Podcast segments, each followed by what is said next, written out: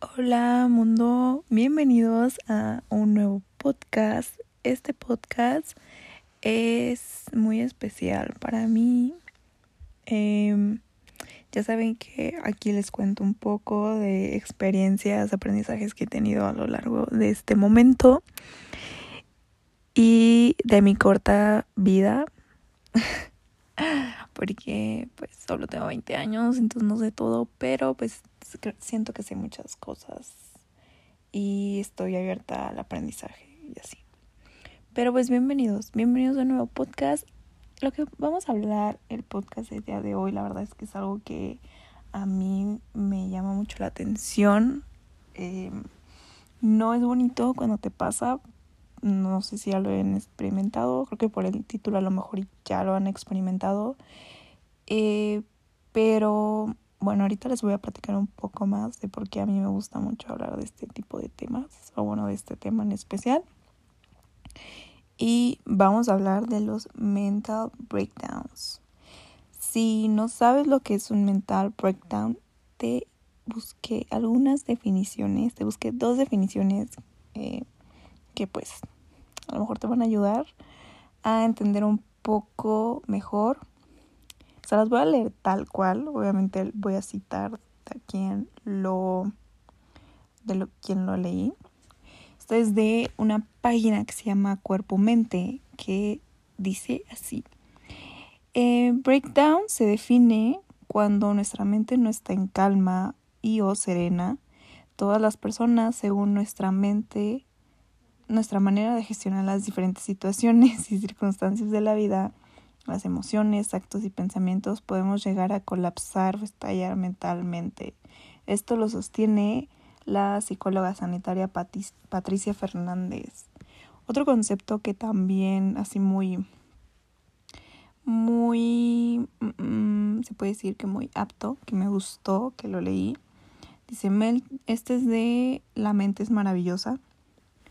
Eh, el mental breakdown es un término para describir un periodo de estrés intenso en el que una persona considera que es incapaz de afrontar, enfrentar los desafíos de la vida. Históricamente han hecho referencia a estos episodios de locura repentina e incontrolable. Bueno, estos son literal de pues definiciones que encontré en internet que se me hicieron muy muy diferentes entre ellas y muy, se puede decir que, puedo decir yo que a lo mejor adecuadas, no sé si son los términos correctos, a lo mejor me va a estar escuchando algún psicólogo y va a decir esta mujer está loca, está mal informando, ese no es mi propósito, la verdad desde mi punto de vista y desde mi experiencia yo lo creo que estas definiciones las siento muy aptas para lo que está pasando. Eh, y bueno, ya que les di un preámbulo de lo que es un mental breakdown, pues vamos a empezar. En lo personal, en mi experiencia, yo un tiempo de mi vida he vivido con mucho, que valga la, redundancia, me han pasado, he experimentado muchos mental breakdowns. Eh, es algo que he ido trabajando con, eh, con el tiempo, con ayuda claramente, pero básicamente mm, son momentos de mucho, como le dice, mucho estrés, mucha desesperación, literal colapsa tu mente, que tienes muchas cosas que hacer. En lo personal, eh, yo lo he experimentado de dos maneras, eh, cuando estoy muy estresada o cuando me siento muy triste, que he ido acumulando toda esa tristeza, la he dejado, eh, que bueno, que a veces me dan ganas de llorar y la he dejado para después, que no quiero afrontarla en ese momento, que no quiero llorar, no es el momento para llorar, entonces me lo guardo. Y todas esas cosas que me he guardado, pues luego llega un momento que pues, realmente exploto, revienta, se derrama el vaso y mm, me da una muy buena, pues un buen rato de, de colapso, de llorar, de gritar, de sentirme que ya no vale nada, la vida y así.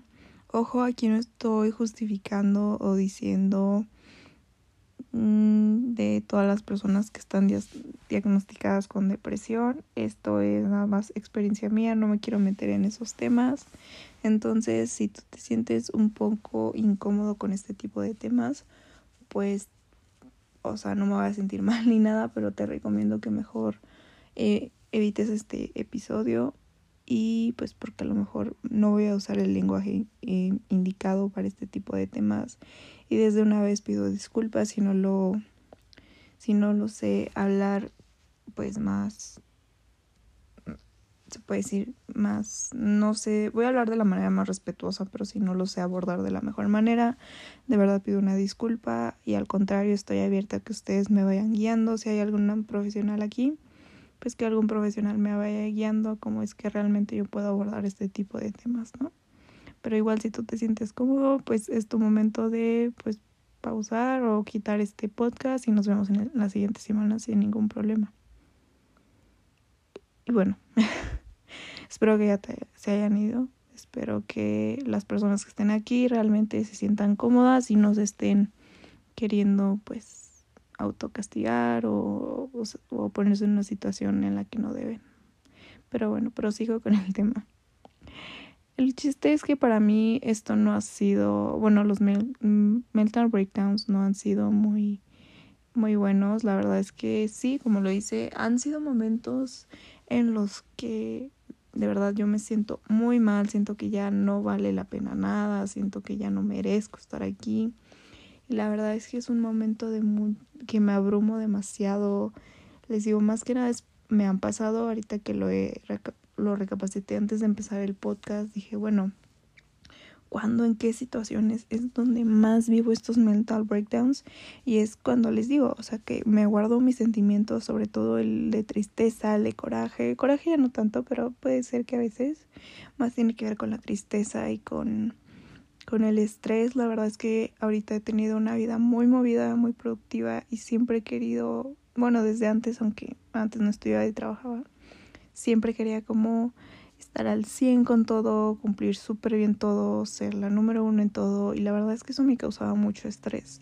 Entonces, igual que con lo de la tristeza, ese vaso se fue llenando, llenando, llenando de tanto estrés que llega un punto en el que colapso y con y con cualquier cosa mínima que me pasaba que no estaba previamente planeada. A mí me encanta, soy muy organizada, entonces cuando algo antes no me salía o no lo tenía planeado, de verdad entraba en una crisis impresionante en la que me ponía muy mal, muy enojada, muy triste y de verdad estallaba y parecía de me encanta la segunda descripción que les dije porque dice locura repentina, es que de verdad incontrolable, de verdad así era para mí, o sea, de verdad yo entraba en una crisis y era una locura increíble porque yo sentía que el mundo se me iba a acabar, porque eso que yo había pensado no no lo tenía pues presente, ¿no? Y entonces no me no me sentía cómoda y quería no sé, quería quería desaparecer del de, de la faz de la tierra literal.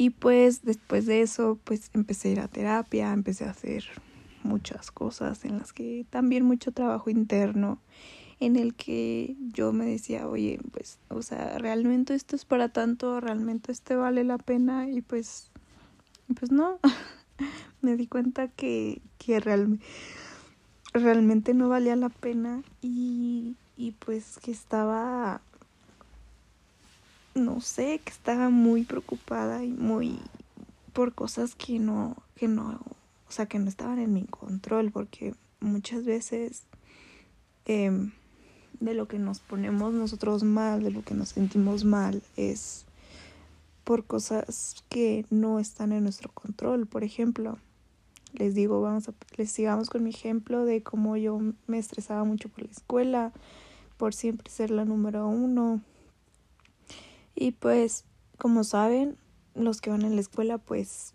o bueno, hasta en el trabajo, pues tienes que trabajar con personas, trabajas en equipo. Y yo sé que si yo hago un trabajo, largo en equipo lo voy a entregar bien, lo voy a hacer bien. No sé por qué, pero se me da eso de, de, de trabajarlo, de... no sé, no sé si se me da la escuela o, o soy muy matada. No me considero matada, pero el punto es que si hay un trabajo en equipo, yo sin problema lo podría hacer sola. Porque yo me siento capaz. O no sé si es necesidad. Ahorita estoy teniendo una buena catarsis, ¿eh? No sé si es por algún patrón que tenga. Pero el punto es ese. Que yo, yo soy muy de hacer las cosas yo sola. Y sí me gusta estar con personas, pero mm, no sé, me, me cuesta y me costaba como dejar eso atrás, ¿no? Y decirles, ok, quitar las manos y decir, ok, estos tienen que hacer esta parte. No sé si me estoy explicando, pero el punto es que me costaba trabajar en equipo. Y pues es, obviamente hay veces que tú no eliges tus equipos, ¿no? Entonces, pues me tocaba varias veces trabajar con personas que pues no pues no le echaban ganas, la verdad, y no y no hacían no hacían las cosas como yo esperaba o no, no todo era perfecto como yo quisiera. Aquí voy con esto. Eh, en lo personal yo quería ser muy, pues, mm, me gusta seguir las cosas al pie de la letra y pues yo sé que hay muchas personas que no son así. Yo sé que hay muchas personas que son más libres, más, ok, no lo voy a leer, ya sé cómo va. Hay muchos tipos de personas y a mí me costaba mucho y me causaba mucho conflicto porque yo quería que todo fuera bien y que todo saliera a mi expectativa y que todos hicieran lo que yo quería.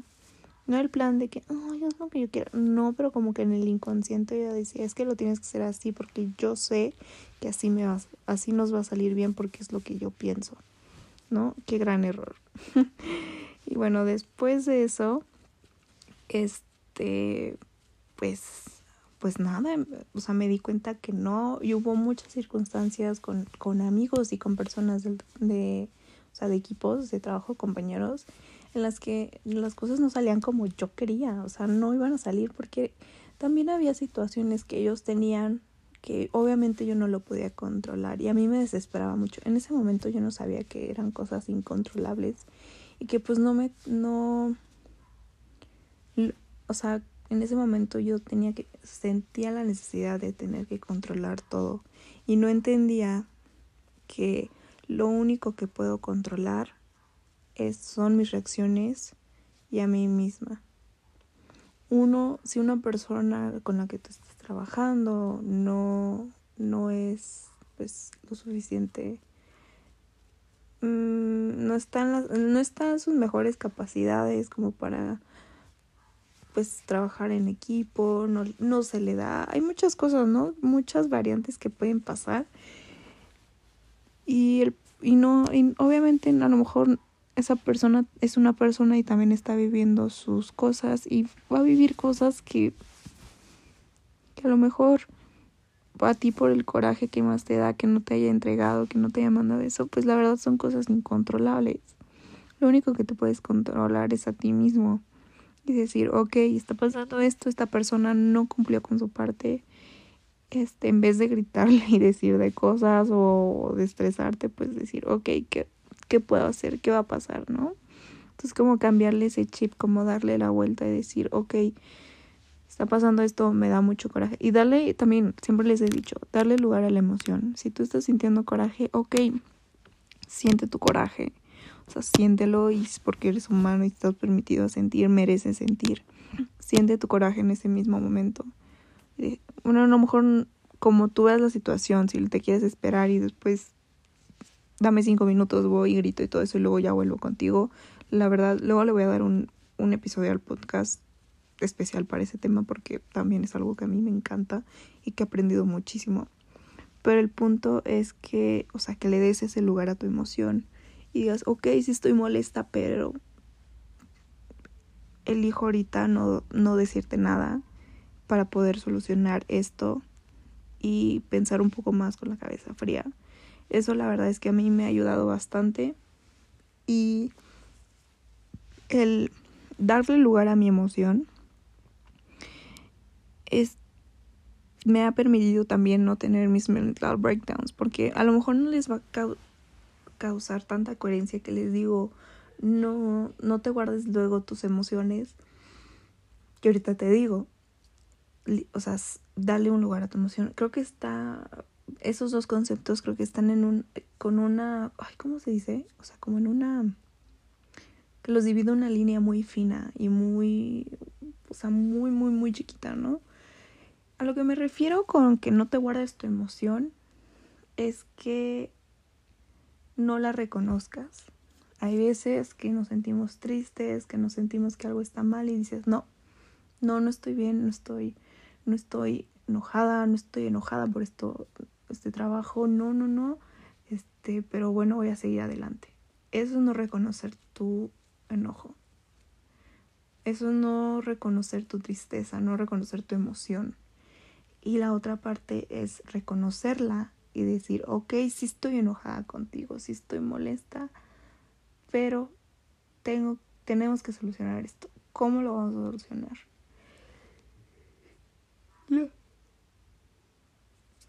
La verdad eso me ha ayudado mucho, mucho, mucho a, a mis mental breakdowns, a no evitarlos porque no los evito al 100%, pero como a manejarlos de una diferente manera.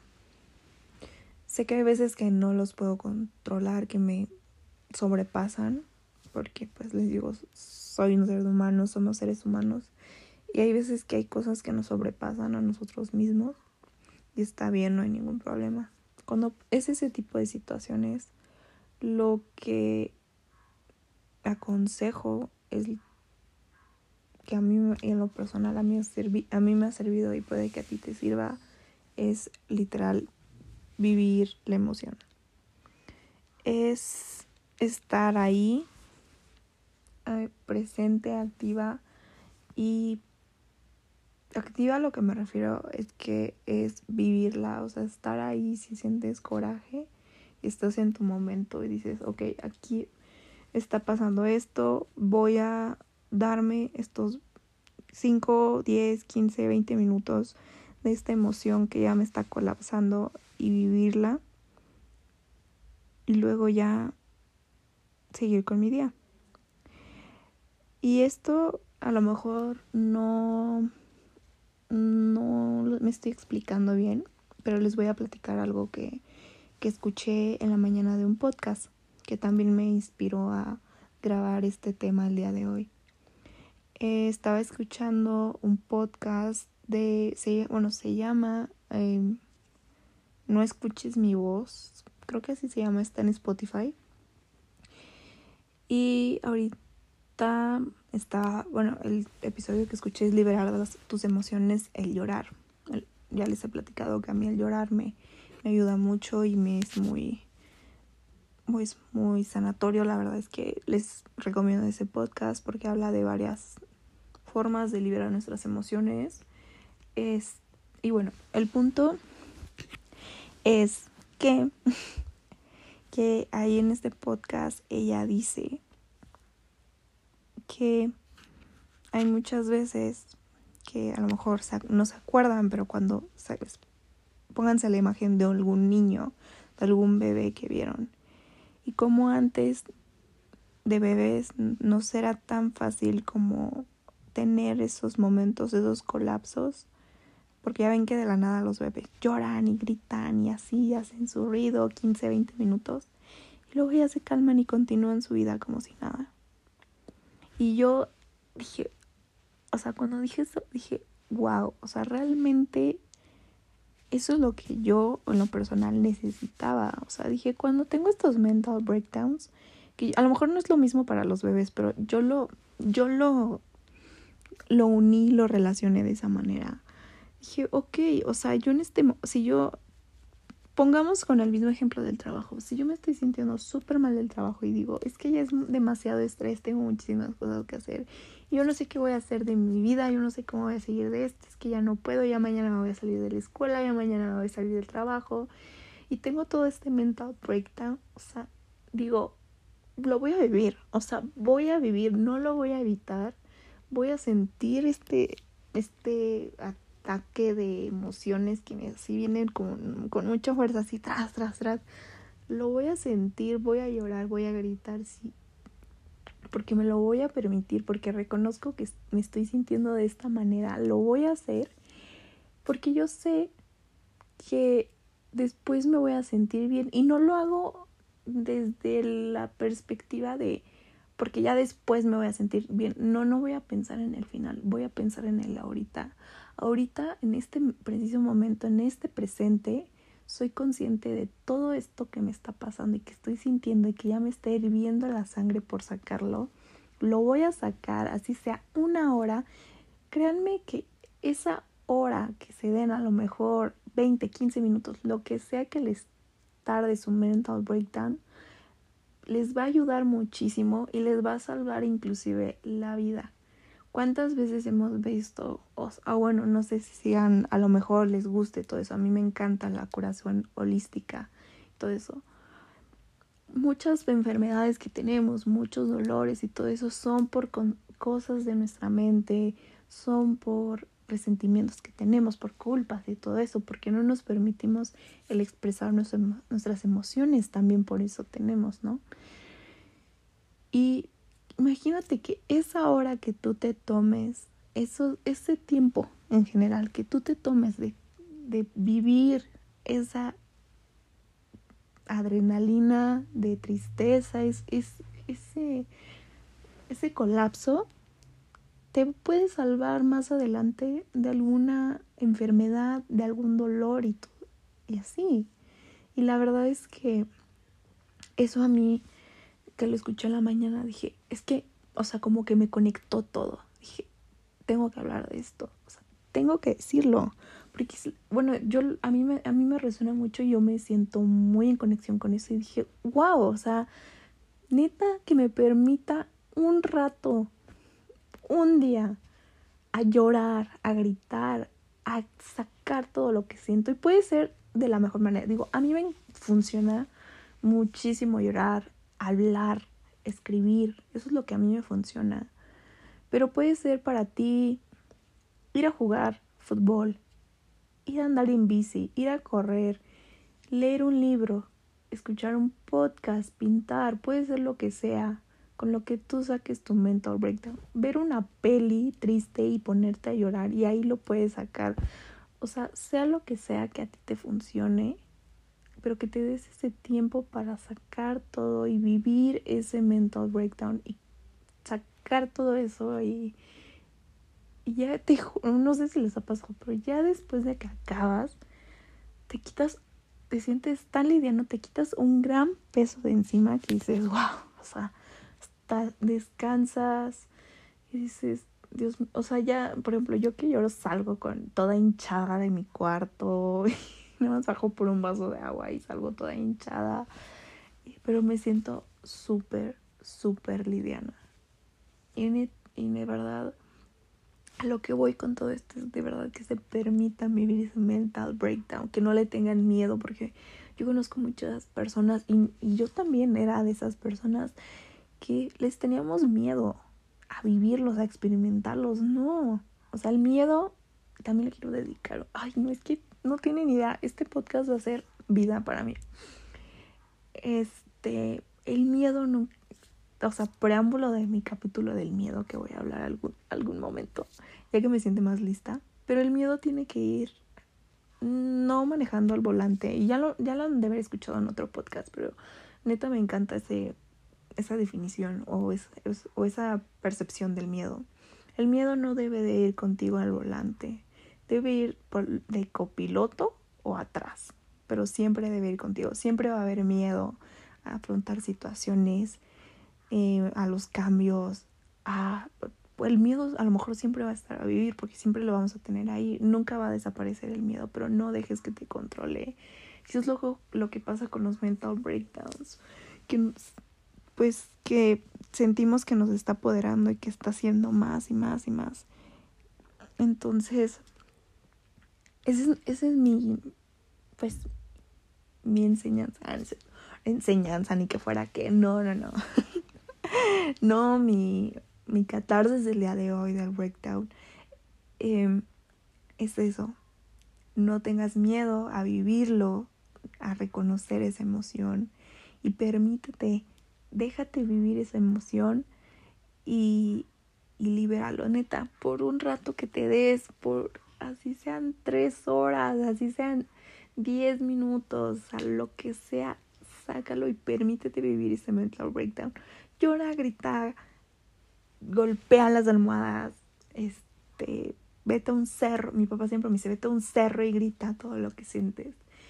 Y desahógate, escribe, no sé, ay, no sé, pero no le hagas daño a alguien más, nada más.